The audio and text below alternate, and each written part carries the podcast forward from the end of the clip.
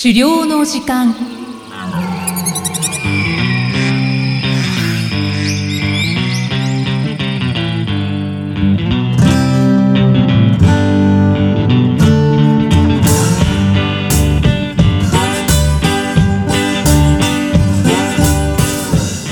こんにちは、漁師の藤井久人です。こんにちは進行役の生きみえです。この番組では狩猟に関する様々なトピックをお話ししています藤井さん今回もよろしくお願いいたします。よろしくお願いします。さて今回は使われなくなった山の調査についてということですがどんなお話でしょうか？はい、あのー、実は地方の親類に、まあ先祖から受け継いだ山を持っている方がいまして、でたまたま先日、まあ、お会いした時に、はい。まあ、その山に、こう、イノシシが住んでいて、はいふもとの、こう、タケノコを結構取ったりするらしいんですけど、ええまあ、それが食べられてですね、あのー、イノシシに。はいはい。っていう話を聞いたんです。で、しかも山奥の方はもう20年以上全く見に行ってなくて、っていう話を聞いてですね、なかなかすごいとこだなと思ったんですけど、ーんはいまあ、その20年も行ってないようなところって一体どんな様子なんだろうとかですね。確かにまあ、まあ、イノシシがその近くにいるのかなとかですね。まあ、ちょっとそういうところを興味持ったので、はいまあ、先日その山奥の方まで連れてってもらうっていうのを、はい、やってきました。ああそうなんですねじゃあやっぱり漁師としてチェックしてみたいっていうことでしょうかね。そうですね。まあ自分の漁場にできて、まあそれでイノシシをもし減らしていければ、はい。お互いにとってこうメリットありますし、うんうん。まああと最近はキャンプブームにこう乗ってですね、まあそれをきっかけにして、あの、山を買っちゃうっていう人がですね、増えてると。すごい。うん。へえ。聞くんですよね。はい。だから、私はキャンプは特に今しないんですけど、はい。まあ、キャンプに限らず、こう、山の有効活用のために、まあ何かできることはないのかなっていう思いもあって、うんうん。で、私の自宅からもうその山までっていうのは、まあ、果てしなく遠いっていう問題はあるんですけれども、はい。まあ、まずはちょっと現地に行ってみてですね、せっかくの機会ですし、まあ、その山の様子っていうのを自分の目で見てみたいなっていうふうに思いました。うーん。で、実際に行ってみていかがでしたか？そうですね。まず山のふもとのあたりからこう登ってって、最初はあの人が通れるように、まあ、獣道っていうことではないんですけど、まあ人がつこう通れるようにこう作ってあった道っていうんですかね。はいはい。山道ですね。山道って言えばいいんですかね。はい。えーで、それを通って行ったんですけれども、はい。だんだん登っていくにつれてですね、だんだんこう道があやふやになっていくっていうかですね、うんうん。まあ、なんでかっていうと、こう登っていくにつれて、イノシシがですね、いろいろ地面を掘り返してしまっていて、へえう。ん。だんだんこう地形が ボロボロになっていくっていうか、おー。あのデコボコになっていくっていうような感じになって、はいはい。うん。なんで、だんだんこう道がなくなっていってしまってですね。で、そこをこう歩いていって、まあそこからさらにこう山肌を伝っていって、どんどん登っていくような感じになったんですけど、はい。で、すごく荒れ果てたこう竹林に出まして。で、まあそこは竹が枯れてですね、横倒しになって、はい。で、それがこうたくさん折り重なっているようなうわ状態になっててですね、まあそれがずーっと焦げの方まで続いてるんですけど、ー。ええめちゃくちゃですね。めちゃくちゃですね。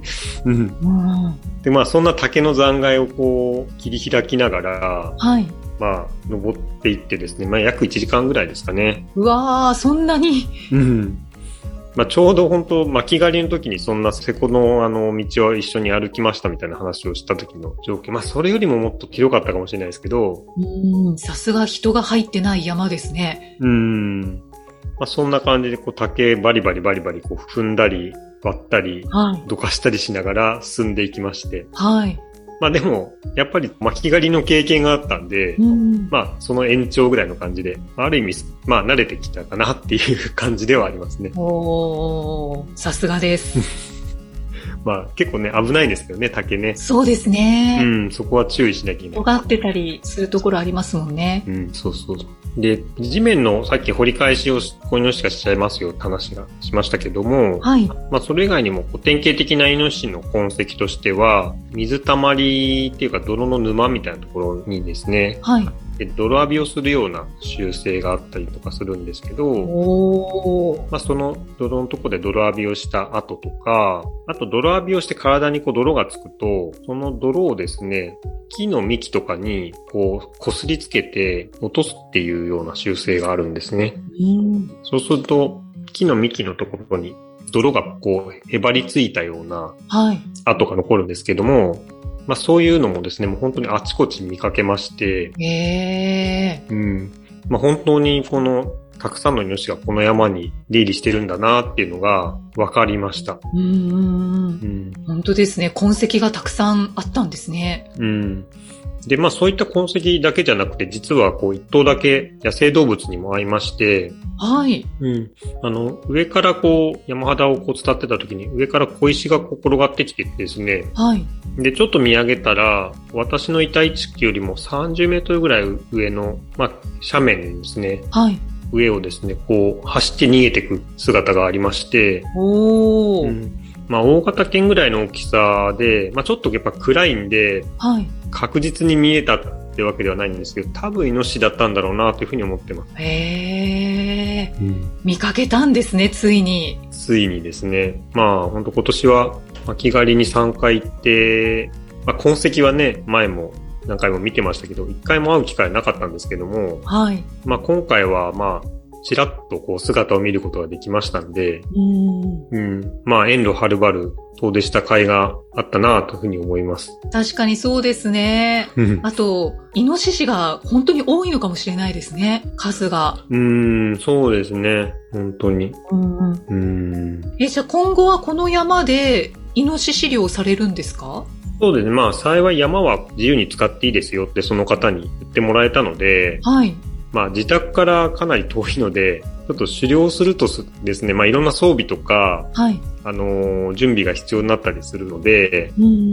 まあ、現地に何らか拠点がないとですね、まあ、ちょっと正直、そんな簡単にできないもんではあるんですけれども、うん。まあ、せっかくであれば機会を作ってですね、そういったところで狩猟できるように、まあ、やれるといいなと思ってます。まあ、あと、自然がこう豊かな地域なので、まあ、本業でのワーケーションみたいのも兼ねられるような拠点として整備していくとかっていうのも、まあ、一緒にできれば、はい。より活用の幅が広がると思いますし、うん。うん。まあ、そういうの、ちょっと、まあ、1年2年でさっとできるかっていうと難しいと思うんですけど、まあ、長期的に考えていってもいいかなというふうに思ってます。うん。自由に使っていい山があるって最高じゃないですか？